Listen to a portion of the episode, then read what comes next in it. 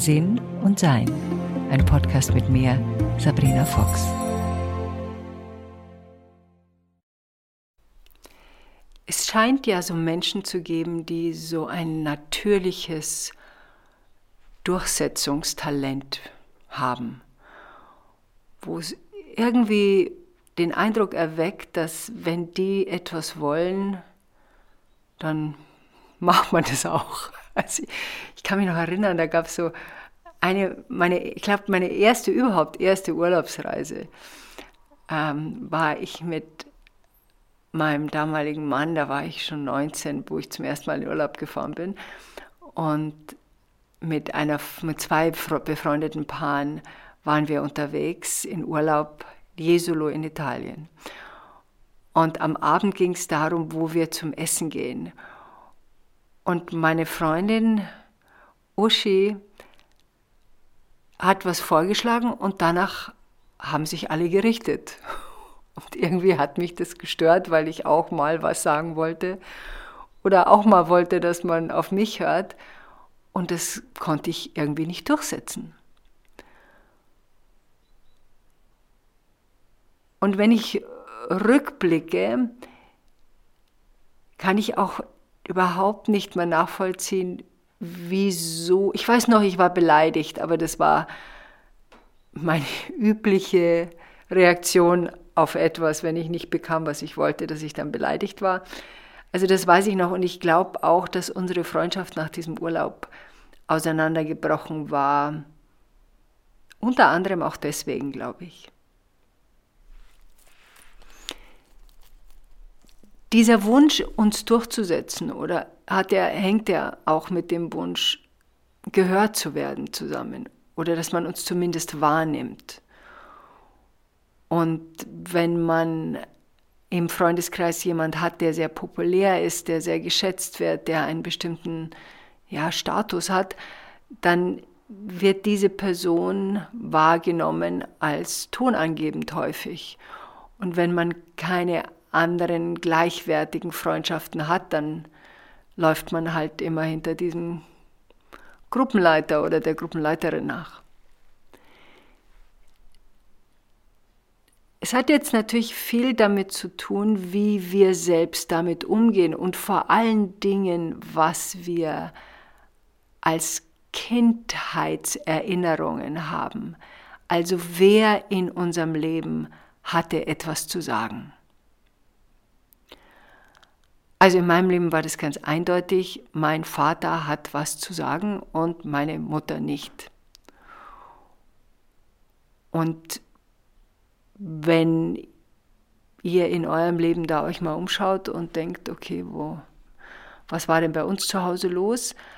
Im Idealfall wahrscheinlich ist es ein, ein ausbalanciertes Verhältnis, dass man miteinander spricht und dann das, was gerade praktisch, logisch, warmherzig, am natürlichsten erscheint für alle Teilnehmenden, dass man das macht.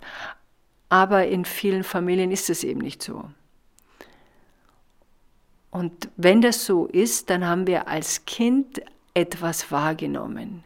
Wir haben wahrgenommen, dass ein Benehmen erfolgreicher ist als das andere. Also ein Benehmen hat mehr Macht.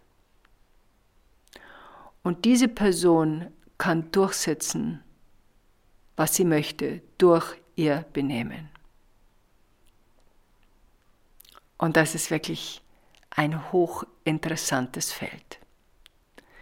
Also stellen wir uns vor, wir waren drei, vier, fünf, sechs, sieben, acht, neun, zehn Jahre alt, also irgendwo dazwischen, und haben immer wieder mehrmals festgestellt, dass der Vater sich durchsetzen kann. Und vielleicht hat er sich durchgesetzt durch laut werden, durch auf den Tisch hauen, durch ich zahle, also sage ich, weil in der Generation meiner Eltern zum Beispiel die Frauen häufiger Hausfrauen waren und die Männer das Geld nach Hause gebracht haben und damals auch noch dieser, ja, diese Vorstellung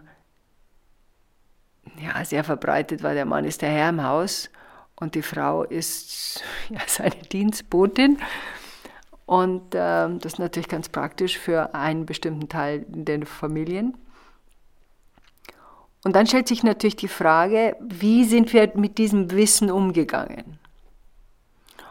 Und da gibt es, glaube ich, zwei völlige Gegenpole. Der eine Gegenpol ist, dass wir gesagt haben, okay, das ist ein starker Mensch, jeder, der schreit, hat recht, ich muss mich da unterordnen, so unauffällig wie möglich sein, um Konflikte zu vermeiden, was ja auch, wenn man ein Kind ist, ganz gescheit ist, weil man sich mit einer Person mit deutlich mehr Macht anzulegen, ist ja ein sehr, ja, unter anderem auch schmerzhaftes, wenn geschlagen wurde oder emotional misshandelt wurde, schmerzhaftes Unterfangen.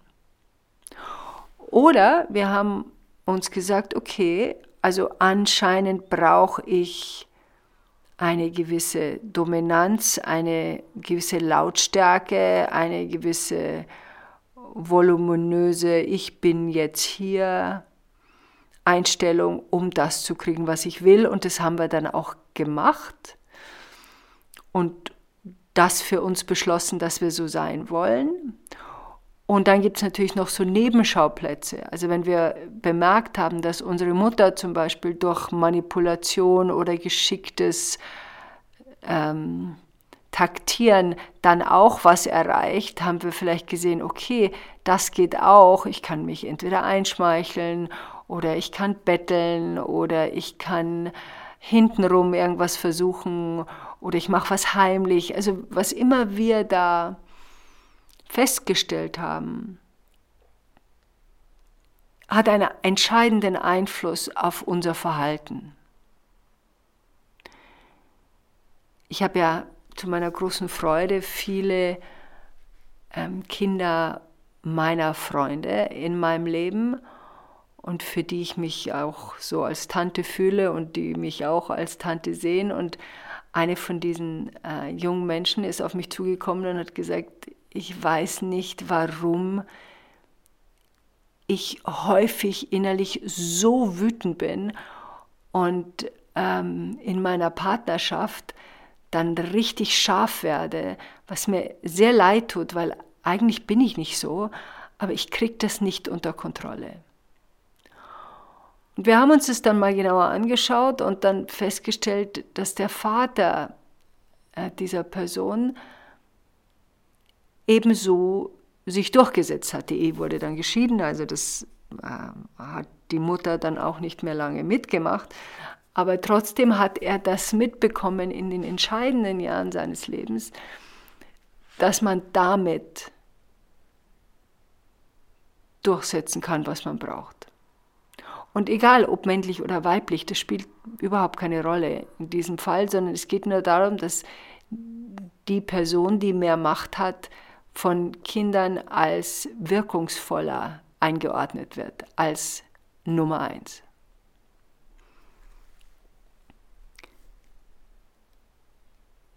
Jetzt können wir natürlich unser Leben anschauen und uns überlegen, haben wir das übernommen?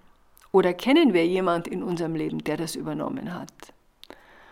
Und nützt es da, was ich ja finde, es nützt immer Kommunikation, ein Gespräch darüber führen. Woher kommt das eigentlich? Wann hast du dir das angewöhnt? Oder sich selber fragen, wann habe ich mir das angewöhnt? Und die hauptsächliche Frage, die es zu stellen gilt, ist das weiterhin nützlich? Und zwar nicht nur nützlich, dass ich meinen Willen durchsetzen kann, sondern auch nützlich in meinem Miteinander mit meinen Mitmenschen. Also haben die eher Angst vor mir, als dass sie sich freuen, mich zu sehen. also, das ist eine Entscheidung. Also ich mag lieber Leute um mich haben, die sich freuen, wenn sie mich sehen, als dass sie sagen, oh Gott, hier kommt die Sabrina, seid vorsichtig, was er sagt. Also das wäre mir jetzt ja, es wird mir keine Freude machen, Angst und Schrecken zu verbreiten in meinem Leben. Aber für manche ist es auch etwas, was sie dann in ihrer Stärke bestätigt. Ich kann Angst und Schrecken verbreiten in meinem Leben und wenn man mich nicht liebt, dann fürchtet man mich wenigstens. Auf jeden Fall muss man mit mir rechnen.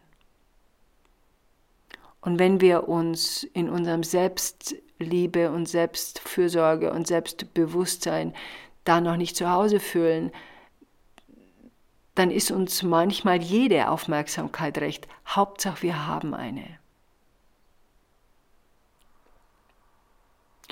Wenn wir das jetzt von der natürlich spirituellen Seite betrachten wollen,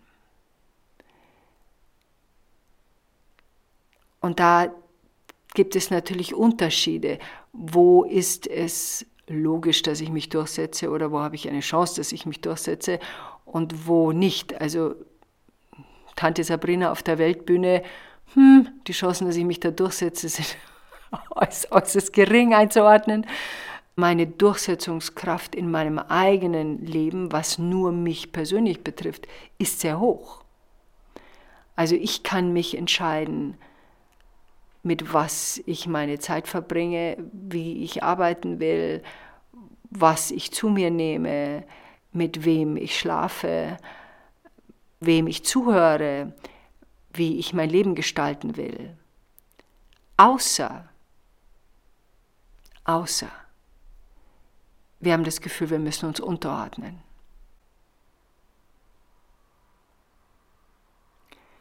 Unsere Möglichkeit der Durchsetzung ist dem geschuldet, ob es da einen großen Aspekt der Unterordnung in uns gibt. Und wenn es diesen Aspekt der Unterordnung gibt, dann gilt es, das zuerst einmal aufzuräumen. Es nützt mir nichts, wenn ich das Silberbesteck poliere, wenn die Schublade einfach so versaut ist. Also ich muss erst einmal die ganze Schublade sauber machen, damit ich das neue, frische Silberbesteck da dann auch reinlegen kann. Und das schmeiße ich nicht wieder irgendwo hin, wo ich weiß, mh, hm, das sieht in ein paar Wochen genauso beschlagen aus wie jetzt. Interessanter Vergleich eigentlich mit Silberbesteck, weil es beschlägt sich immer mal wieder. Also man muss dann immer schon mal nachschauen, wenn sich die Spitzen wieder beschlagen. Okay, jetzt muss ich da schon mal dran, bevor das ganze Besteck wieder anläuft. Und das ist, glaube ich, beschreibt das spirituelle Wachstum auch ganz gut es braucht immer noch diese sorgfältige Aufmerksamkeit, damit diese alten Gewohnheiten, also in dem Fall die Unterordnung, nicht gleich wieder auftaucht. Ich kenne das in meinem Leben sehr gut, dass bestimmte spirituelle Hausaufgaben, und das sind ja alles Dinge, die uns schwerfallen, nicht komplett verschwinden stimmt das, dass sie nicht komplett, manche, also manche verschwinden komplett. Also mein Beleidigtsein ist komplett verschwunden. Aber so bestimmte Gewohnheiten, dass ich zu sehr auf andere schaue als auf mein Wohlbefinden, das kommt gelegentlich hoch. Das ist in Aspekten auch in Ordnung, finde ich. Es ist nur dann nicht in Ordnung, wenn ich merke, ich höre nicht mehr auf das, was ich brauche, sondern nur noch auf das, was andere brauchen. Es ist ja wie in vielen Dingen im Leben, geht es um eine gesunde Balance. Und eine wache Spiritualität ist immer auch eine gesunde Balance zwischen einem Miteinander und einer Eigenständigkeit. Bei mir ist es so, die Notwendigkeit, alleine zu sein, mit der auch Notwendigkeit, in Kommunikation mit meinen Liebsten zu gehen und mit der Welt im Allgemeinen zu sein. Aber das kann ich nur, wenn mein Alleinsein diesen Platz hat, den es braucht, damit ich überhaupt nach außen gehen kann, muss mein Alleinsein stattfinden, stabil sein und seinen selbstverständlichen Platz und Wert haben. Jetzt kommt es natürlich bei dem Durchsetzungswillen darauf an, was will ich da? Will ich mit dem Kopf durch die Wand und mich durchsetzen, weil ich glaube, ich habe recht? Und das ist ja auch so ein spirituelles Thema, wo wir uns schauen müssen, okay, was weiß ich, und müssen alle Leute auf mich hören und äh, kann ich auch falsch liegen. Das ist mir immer sehr wichtig in meinem entwickeln, dass ich immer schaue, wenn ich was höre, haben die anderen recht? Ist das möglich, dass das stimmt, besser ist als das, was ich denke? Kann ich daraus was lernen? Oder komme ich dann zurück zu, nee, das ist ganz interessant, aber trotz allem fühlt sich für mich das und das und das Richtige an aufgrund der und der Klarheit, die ich da für mich getroffen habe. Also der erste Schritt in der Möglichkeit der Durchsetzung ist selbst das durchzusetzen, was wir selbst in unserem Leben brauchen. Und das ist für viele eine Herausforderung. Also wenn es eine ist, dann, ich bin ein großer Fan von Listenschreiben, dann eine Liste zu schreiben, um aufzuschreiben, überhaupt schreiben, finde ich sehr wichtig, weil das dem Gehirn die Möglichkeit gibt, es zu strukturieren, zu sagen, wo mache ich Sachen, die ich eigentlich in meinem Leben nicht will, in meinem Bereich, der mich betrifft, mein Körper, mein ähm, direktes, notwendiges Umfeld, wo ich sage, da ordne ich mich unter oder bekomme nicht, was ich weiß, dass ich brauche für mein Wohlbefinden. Und dann kommt es halt darauf an, wie wir das auch vermitteln. Also diese Bitte, bitte lass mich doch mal ausreden oder bitte mach das, ist immer ein bisschen komplizierter, weil ich mich in die Rolle eines Untergebenen begebe. Und da helfen natürlich diese Ich-Botschaften. Ich möchte so nicht mehr leben, ich brauche das und das. Seit zwei Monaten warte ich auf eine Rückmeldung zu einem Buch von mir. Und es zieht sich und zieht sich und hin und her und ab und zu melde ich mich dann wieder und hm, und es ist schon bla. Und jetzt bin ich zu einem Punkt, wo es mir reicht und wo ich einfach nur geschrieben habe, ähm, morgen um 11 Uhr habe ich einen Telefontermin mit Ihnen und ich melde mich dann. Und falls das, ich habe ja immer so Alternativen, falls das nicht klappen sollte, sage ich, okay, ich ziehe mein Buch zurück. Das dauert mir jetzt zu lange. Das hat das, die Art und Weise des Miteinanders entspricht nicht der Art und Weise, wie ich mein Leben gestalte. Das hat natürlich Konsequenzen logischerweise und über die bin ich mir auch im Klaren. Es geht nicht darum, dass ich mit etwas, das habe ich früher gemacht, mit etwas drohe. Also wenn das und das nicht passiert, dann, ja, und dann wusste ich nicht mehr, mit, was ich dann machen sollte. Und dann habe ich auch gemerkt, nein, ich muss mit dem Ergebnis von dem, was ich dann zurückziehe, auch in Frieden sein. Und das bin ich da auch. Wenn wir uns also durchsetzen wollen oder feststellen zum Beispiel, wenn ich zurückblicke auf diese Reise, da, die ich damals hatte, hätte ich natürlich jetzt ganz anders reagiert. Ich hätte gesagt, also liebe Freunde, was haltet ihr davon, wenn jeder von uns abends mal ein Restaurant aussucht und dann schauen wir mal, was wir das machen und das wechseln wir ab? Das wäre meine erste Möglichkeit gewesen. Und die zweite Möglichkeit wäre gewesen, dass ich sage, ah, geht ihr ruhig dahin, ich gehe woanders zum Essen. Und je entspannter wir sowas natürlich sagen können, je weniger beleidigt, je selbstverständlicher, das triggert ja dann auch nichts im Gegenüber. Wenn ich dagegen beleidigt reagiere, das spüren andere Menschen ja, wir sind ja alle sehr sensibel, dann passiert Folgendes, dass es auch so einen Widerstand gibt. Was bringt sie denn jetzt dafür eine Unruhe rein? Weil das ja nicht ausgesprochen wurde. Das ist ja so halbscharig unterm Teppich durchgezogen. Und das, glaube ich, ist ein großer Unterschied, wenn wir merken, okay, da ist jemand, die stabil ist in ihrem Sein, die völlig akzeptiert, dass andere Leute woanders hinwollen, die auch völlig akzeptiert, dass jemand etwas bestimmt und die Gruppe dann folgt. Das heißt aber noch lange nicht, dass ich der Gruppe auch noch folgen muss. Und das finde ich, ist doch immer gut zu wissen. Enjoy life. Weitere Informationen über Sabrina, ihre Bücher und Online-Kurse findest du auf sabrinafox.com und sinnsucher.de.